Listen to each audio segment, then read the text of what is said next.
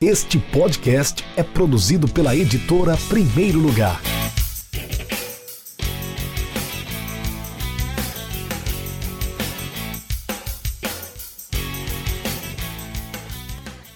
Eu não acredito, vou deixar claro que não acredito em 100% de imparcialidade. Eu acho que ninguém é totalmente imparcial, mas eu vou tentar ao máximo ser imparcial nisso aqui. Eu, eu hoje, eu realmente acredito, tretas à parte, que o futebol do Flamengo seja o melhor hoje no Brasil.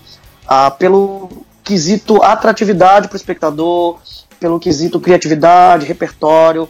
Ah, eu sinto um prazer, estava até comentando no nosso grupo lá, que fazia muito tempo que eu não sentia essa alegria tão grande, assim, um prazer tão grande em assistir a jogos do Flamengo.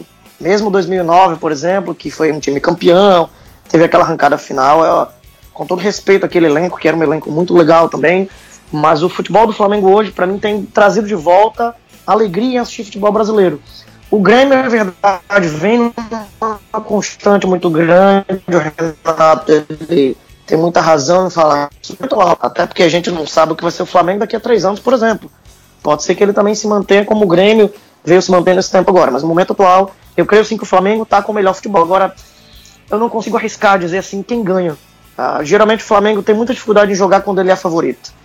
Então eu confesso que eu não consigo arriscar. Se eu fosse apostar grana, dinheiro, eu não consigo dizer quem passa. Eu torço que meu time passe. Mas eu não duvido que o Grêmio passe.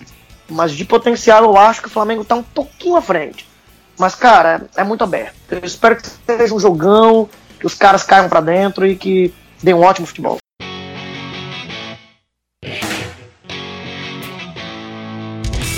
Acesse www.edprimeirolugar.com.br e conheça nossos livros